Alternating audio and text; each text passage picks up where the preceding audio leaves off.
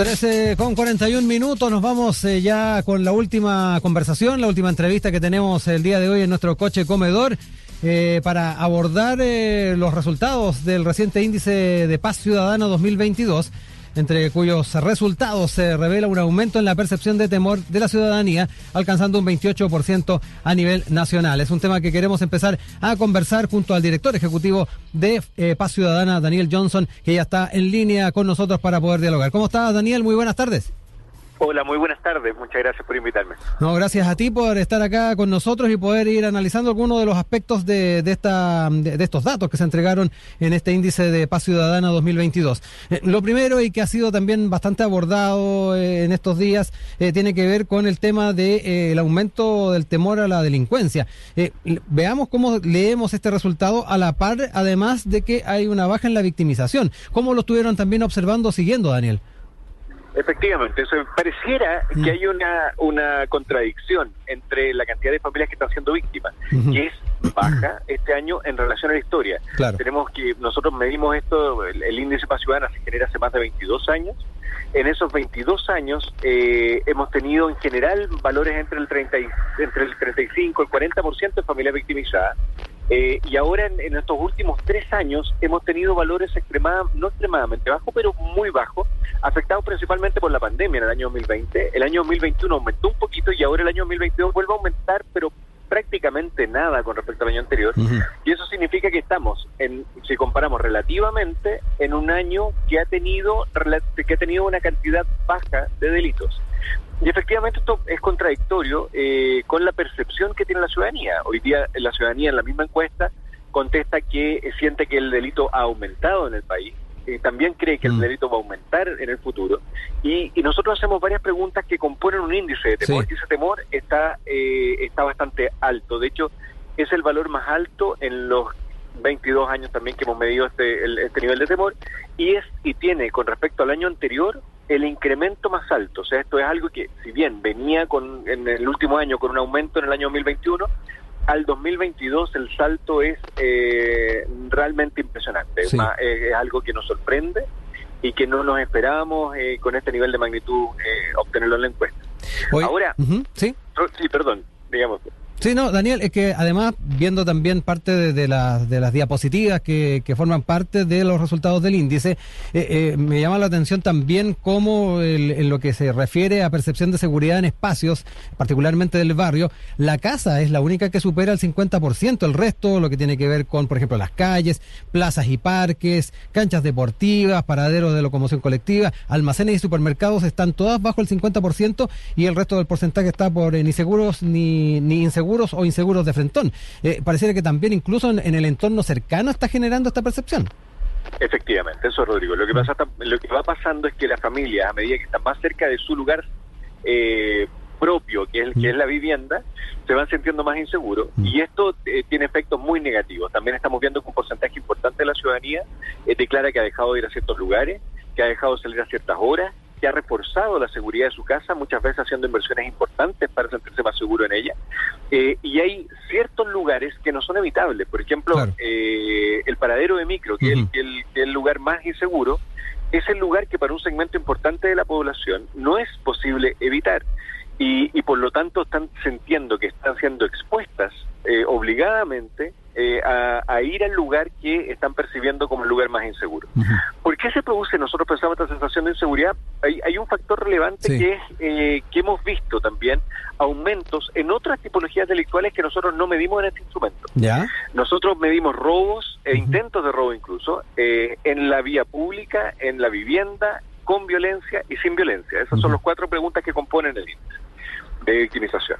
Pero ahí no están los homicidios, por ejemplo, y sabemos que las tasas de homicidio han aumentado de manera muy importante en los últimos años, y eso es percibido por la ciudadanía. Y aunque al lado de las otras tipologías delictuales los homicidios son, son relativamente bajos, eh, evidentemente es un delito que genera un daño gigantesco y que por lo tanto eh, va a generar una percepción de temor. O sea, no es solo el, la posibilidad de ser expuesto a un delito lo que genera temor, sino también eh, la dimensión del riesgo o del daño que si soy víctima de ese delito me va a producir.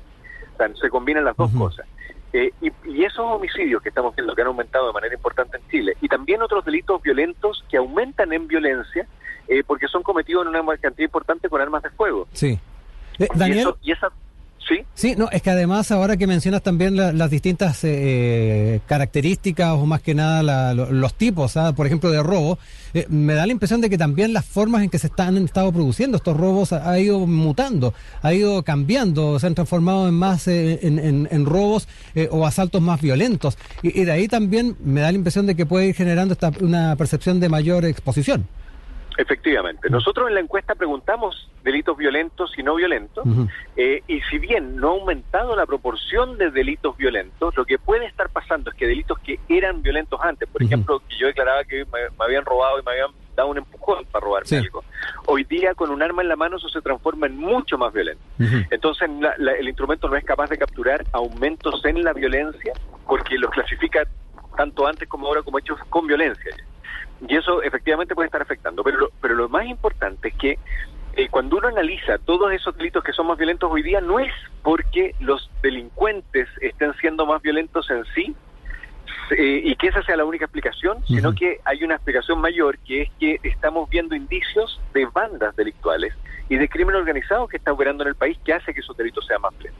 Por ejemplo, que un joven o incluso menores de edad que están cometiendo encerronas acceda a un arma no es tan fácil si no hay detrás una organización delictual que es la que permite que ese, que ese joven adquiera el arma. Y, y por lo tanto es, dable pensar que tenemos en ese caso organizaciones criminales que están operando. Por otro lado, los vehículos que se roban en las encerronas antes aparecían en un porcentaje mm, superior al 70%. Y era porque los vehículos eran usados para cometer otros delitos, los tours delictuales que se les llamaba, o, eh, o, básicamente para, para vehículos de, que, eran estos de alta gama, que, que se robaban para para conducirlos a alta velocidad y subir videos a las redes sociales y todas estas y, también aparecían esos autos. Hoy día eh, es solo el 42 en el, en el año 2021 solo el 42% de los vehículos que se robaron aparecieron. Eso significa que hubo la capacidad de reducir 17.000 vehículos. Y eso evidentemente es una industria delictual. Eso no es un no, no, son un aumento en las características de una persona o un grupo de personas que está cometiendo delitos. Estos son eh, estructuras delictuales. Y bueno, ayer eh, de hecho se desarticuló una una banda que tenía 160 vehículos listos para, para ser clonados. Entonces no es eh, solo un cambio en la violencia porque la persona que comete el delito eh, está siendo más violento. Esto es nosotros pensamos mm. que hay estructuras delictuales que se han fortalecido y esas estructuras están haciendo que los delitos sean más violentos y por lo tanto los cambios que tenemos que hacer están en la capacidad de perseguir y de prevenir la existencia de crimen organizado en Chile.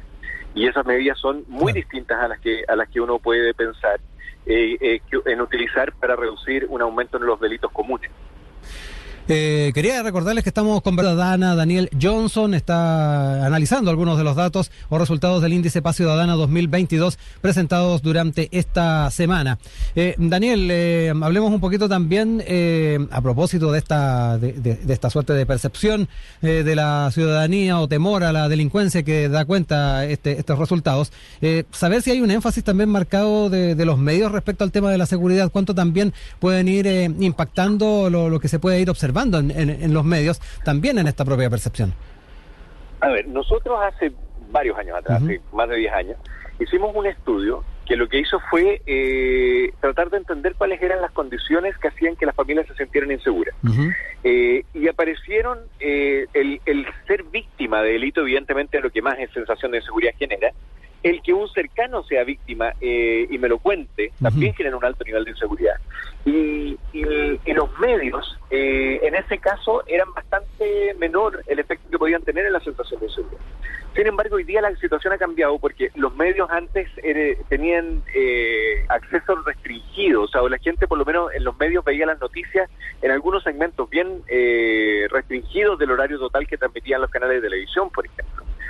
Eh, y hoy día, y no y no siempre, habían imágenes de los delitos que ocurrían. Entonces, más bien era un relato de un mm. delito en, un tramo horario bien restringido. Hoy día, eh, lo que está pasando es que hay imágenes de prácticamente todos los delitos que se cometen. Todos tenemos una cámara de alta definición en la mano. Eh, también hay cámaras en las calles. Claro, las cámaras de vigilancia, ¿no? Hay juntas de vecinos que ponen cámaras también, incluso en sectores bien residenciales. Entonces, eso que antes veíamos que nos contaba alguien o que éramos testigos directamente de un delito, que era lo que generaba mayor eh, temor, hoy día eso se está produciendo a través de los medios de comunicación, por las imágenes, también a través de las redes sociales, por las imágenes que se entregan.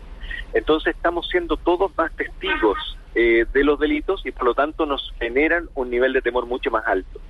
Eh, entonces no es solo, no es eh, los medios de comunicación en sí mismos, bueno, también es cierto que estamos transmitiendo una situación de alarma, eso también está presente en los medios hoy día, pero, pero también y especialmente es el que todos nos estamos haciendo testigos, las cámaras nos han acercado el delito y las redes sociales en esto han colaborado mucho porque tienen una presencia permanente.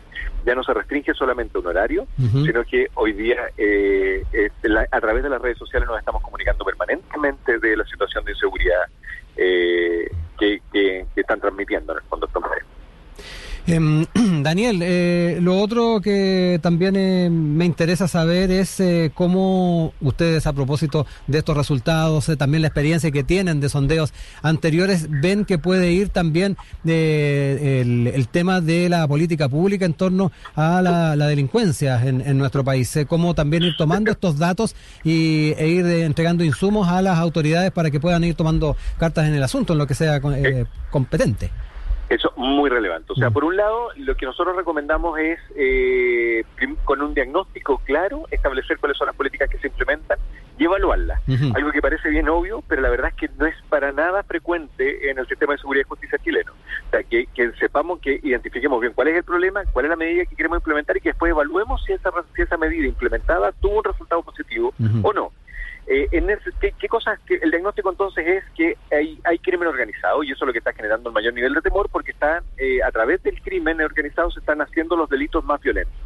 Para poder desarticular las bandas delictuales que están operando, ya no nos sirve el sistema penal que tenemos montado hoy día, en que los fiscales están absolutamente sobrepasados con más de 1.800 causas en promedio cada uno teniendo que administrar, y tenemos que implementar fuertes medidas eh, de priorización de causas capacidades que puedan, permitan agrupar las causas en el Ministerio Público para investigarlas en conjunto cuando tienen evidentemente características similares, eh, así reducir el número de causas y tener más información y no eh, eh, no conformarnos con desarticular o, o, con capturar a los eslabones últimos de la cadena delictual, que son normalmente el menor de edad que está apuntando con un arma que evidentemente que genera el daño final pero él está respondiendo a una organización criminal. Entonces, si no, si nos quedamos con ese último eslabón y no escalamos para desarticular la banda, la verdad es que el, ese eslabón es totalmente reemplazable y van a seguir eh, actuando directamente. Y lo segundo, tan importante como, como esa mejor capacidad de persecución, es la prevención temprana. Ahí nosotros sabemos eh, cuáles son los factores de riesgo que hacen que un joven inicie una carrera delictual son conocidos, están estudiados internacionalmente también y se repiten los mismos en Chile. Deserción escolar, eh, hijos de papás que están privados de libertad o que estuvieron privados de libertad, eh, consumo problemático de alcohol y droga, etcétera. Hay, hay, factores que son conocidos y hay mucha información que el sistema público ya tiene de estos niños. El sistema público paga la subvención escolar a los, a los, a los establecimientos educacionales en función de los niños que están yendo con nombre y apellido. Sabemos cuáles son y por lo tanto sabemos también cuáles son los que están desertando. Fortalecer programas de reescolarización es fundamental. Y también conocemos a los hijos de papás, por ejemplo, que están privados de libertad. Y también y hay un programa, si bien que se hace cargo de eso, darle más fuerza para que alcance a la mayoría o a todos, ojalá los niños que están en esta condición, también es muy importante. Y estos no son programas que no se puedan financiar porque están acotados a cierta población que concentra factores de riesgo. Y sin estigmatizarlo, tenemos que tratarlo para que tengan los factores protectores que hagan que esos factores de riesgo, que muchas veces no se pueden eliminar, no se manifiesten en el inicio de una carrera delictual. Entonces, dos mundos.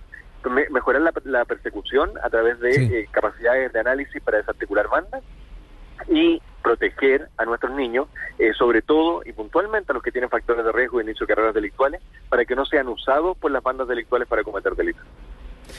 Daniel Johnson, director ejecutivo de Paz Ciudadana, ha estado con nosotros acá en Estación Central eh, revisando algunos de estos datos. Eh, son bastantes, ahí tratamos de abordar algunos eh, de los más destacados. Queremos agradecer el tiempo que has tenido, Daniel, para poder desglosar parte de este estudio. Y bueno, estaremos bien atentos a lo que nos sigan contando respecto a este tema que obviamente es uno de los de la primera, de primera preocupación de la opinión pública en nuestro país. Que tengas buen fin de semana.